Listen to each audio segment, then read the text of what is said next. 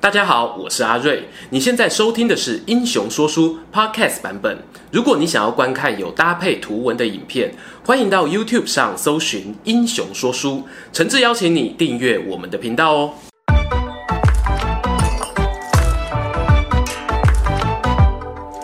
Hello，英雄说书的观众朋友，你们好，我是说书人阿瑞，替大家带来精彩的英雄故事。前不久啊，我们讲到了那个曹操内心很想要。偏偏得不到的鬼才法阵。今天呢，我们就来聊聊哦。其实啊，曹操他帐下原本就有一位媲美法孝直、不下郭奉孝的黑暗兵法家，那个人就是贾诩、贾文和。我们在上一支贾诩的影片里面啊，有提到所谓的乱世自保三招。贾诩呢，他透过精准的人性判断，帮助自己呢顺利逃过强盗来收保护费，也躲避了朝廷对凉州派军阀的追杀，还顺便呢完成了从张绣阵营跳槽到曹氏企业的无痛转职。但是贾诩他在加入曹操阵营之后啊，难道就没有精彩的出谋划策吗？其实是有的。说书老前辈啊，最津津乐道的莫过于是曹操在对抗马超、韩遂所组成的关西大联盟时呢，贾诩他就提出了攻心为上的反间之计，从内部瓦解了西凉军团。而这条计策的成功呢，也让贾诩在三国电玩游戏里面啊，经常得到离间计这一项技能。这次的计谋呢，称得上是贾诩一生最强之计吗？我们继续听下去。时间呢，发生在西元的二一一年。那个时候，曹操刚经历了赤壁之战的大败，他把目光啊移到了汉中张鲁的身上。他派遣中游、夏侯渊等人呢，在国境之西集结兵力。哪知道张鲁还没有打下来，关中地区的马超、韩遂等十来名军阀就纷纷躁动。因为呢，他们以为曹操这个军力部署是假动作，表面上打汉中，实际上要吞关中。于是马韩二人沉不住气，就领头造反了。他们来到潼关这个地方屯兵，而曹操呢，则选择北渡黄河，进军渭水，巩固了后勤路线。这段故事呢，欢迎参考我们《锦马超潼关篇》的影片。曹操啊，他在争夺黄河主导权的过程是非常的惊险。一度呢，差点要被射成马蜂窝，最后总算顺利站稳阵脚。然后呢，开始沿着水路步步推进。而关西联军这边啊，发觉事态不妙哦，就派出使者向曹操求和。曹操呢，他问贾诩啊：“这题你看怎么处理呢？”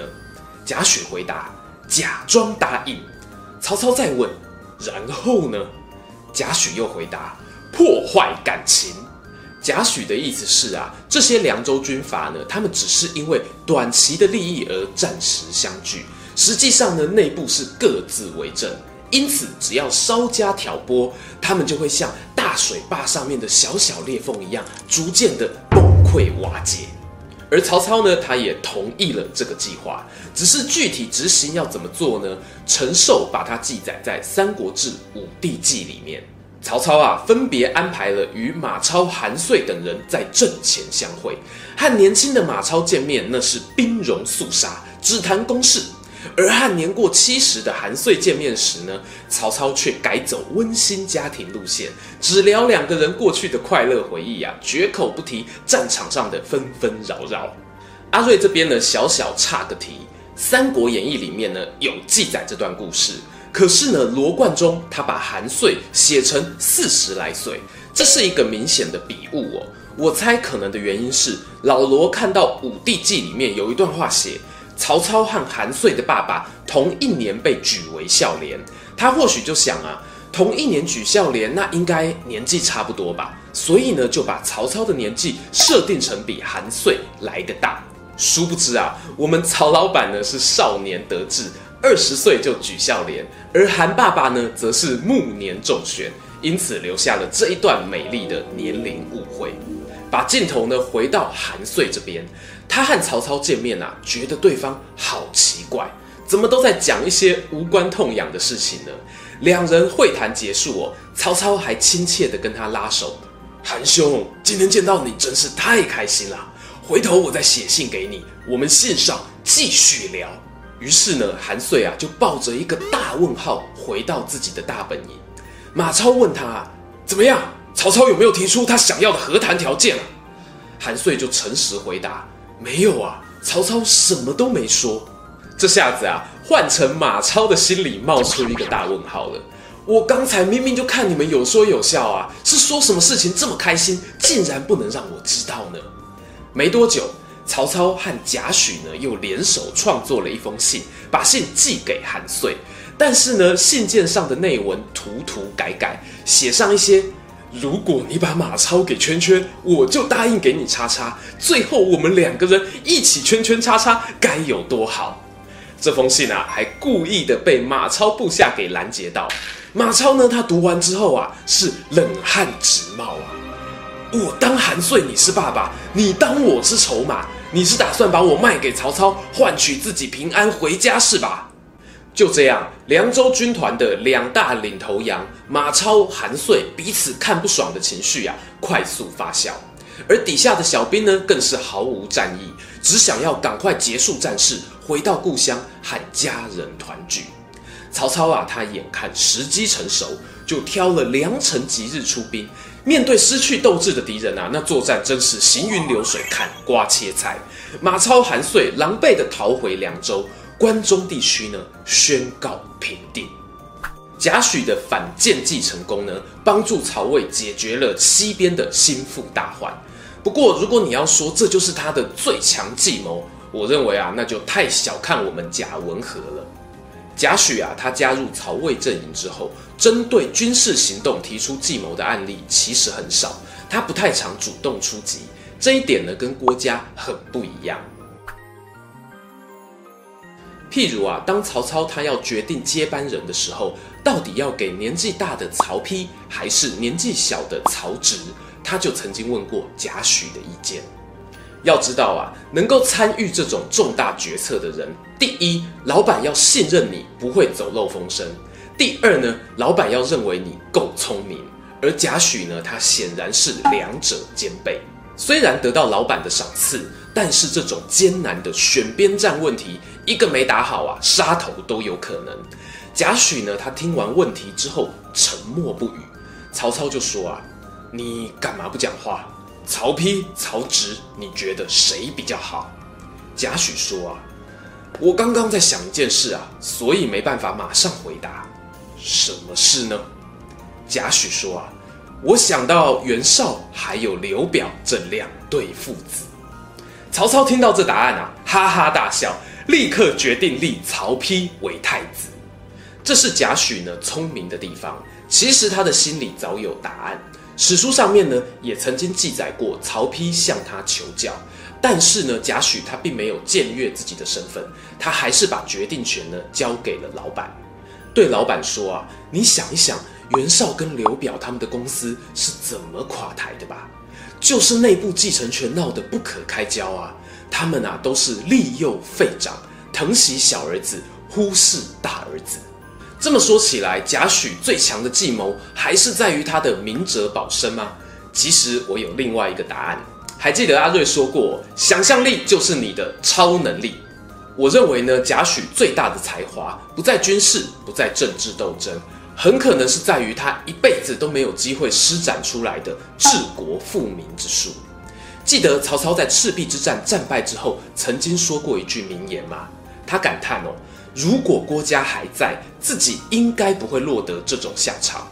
但是呢，其实，在开战之前，贾诩就曾劝谏过曹操，不要贸然大军南下。只是曹操不听。贾诩他阻止的理由是啊，他认为曹操在打败袁绍之后，现在的领土已经够大了，只要专心照顾老百姓，让他们安居乐业，东吴那边自然就会考虑投降。这也是贾诩啊，他在曹魏发表过的意见当中非常少数直言劝谏的记录。而我个人认为呢，这当中是有内幕的。我们回顾当时曹操出兵江东这个决定，如果你没有搭时光机回到未来去看过《三国志》，多数的人呢会认为曹军对上孙刘联军是七三开到六四开的优势对局。而胜率大的选项呢，本来就值得勇敢去做。裴松之啊，也持同样的看法。他认为呢，曹操平定荆州，士气正旺啊，又有刘表旧部的水军装备跟人才，这是你再等十年都未必等得到的良机。如果不是因为周瑜的火攻加上流行病传染，谁算得到曹操会败阵，而且还败得这么惨？老裴呢，他说了重话哦。贾诩的这个谏言呢，实在没道理。就事论事啊，有人就说呢，贾诩这里的谏言有失水准，是因为赤壁之战真的打输了，才回头被记录下来，当成先知在拜。但是呢，我认为有一点哦，值得大家一起思考。为何向来婉转、懂得保护自己的贾诩，要一反常态去说大白话？这当然是有原因的。因为类似的话呢，贾诩啊，他在年轻的时候也曾经对凉州军阀李傕、郭汜等人说过。当时啊，李郭两人在长安互打，贾诩呢担心流弹波及汉献帝与其他官员，就劝他们啊要尊重天子，以国事为重。然而呢，在两个老板都不听劝的情况之下，有一个交情比较好的朋友张绣，他就劝贾诩说啊：“此地不宜久留啊，快跟我一起逃吧。”贾诩怎么回答？他说：“国家对我恩重如山，要走你走，我不能背弃大义啊。”后来呢，张绣啊就丢下兄弟自己先跑，而李傕、郭汜的内斗呢越演越烈，甚至找来羌族当佣兵啊，在京城附近叫嚣盘桓。最后呢，还是靠着贾诩的三寸不烂之舌，才拐走这些猴行嘎抓。贾诩那个时候呢，他位居宣义将军的高位，他在保护朝廷重要官员，还有偷偷帮忙汉献帝逃出长安的任务上面呢，是有出不少力的。而确定献帝平安之后，他也随即递出辞呈，脱离了凉州军团。纵观贾诩的一生呢，你会发现他虽然侍奉过多位主公，但是呢，对每一任老板啊，几乎都说过少打仗，专心建设国家这样的谏言。可惜呢，没有人理他。严格来说呢，有听进去而且做一半的，反而是董卓，因为董卓某种程度上呢，是一个想要改革的野心家，所以后来啊，贾诩会跟随凉州派帮董卓复仇，也是人之常情。话说啊，董卓曾用计离间过丁原、吕布，还有何苗的部署。这个呢，是不是也是出自于反间计大王贾诩的手笔呢？我们就不得而知了。故事说到最后，我想象中的贾诩呢，他是一个可以玩弄人性于股掌之间，但是又舍不得黎民苍生受苦的智者。中国历代的史家们呢，热爱春秋笔法带风向。有一派的人认为，贾诩是为了自己的历史定位，操弄军阀互斗，导致京畿大乱。可是啊，其实也有另一派人注意到，贾诩呢，他对每一任老板都曾经做出看似不合时宜的老古板谏言，但是呢，好话不说第二遍。比起黑暗兵法家的形象呢，贾诩的所作所为啊，更像是现在流行的在体制内寻求改革机会。你可以说他的步调缓慢，不够积极。但如果啊，要因此批评他是故意让社会越乱越好，趁机获得权力与地位，我非常不同意。不是所有人哦都愿意采取激烈的抛头颅洒热血的革命方式。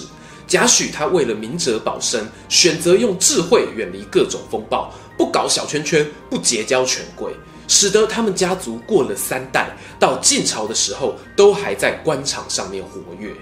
然而呢，贾诩他作为一个智谋深不可测的奇才，他肯定是有把更大的梦想藏在胸口。他是不是曾经在夜里一个人面对酒杯感叹：可惜呀、我终究是没机会看到毕生最强的治国富民之计发挥百分之一百的实力了。今天的故事说到这边，如果喜欢这一则影片，欢迎订阅我们频道收看最新消息。已经订过的朋友，别忘了打开小铃铛，才不会错过精彩影片哦。想看更多有趣文章，也欢迎到英雄故事粉丝团按赞加分享。这里是英雄说书，我们下次再见，拜拜。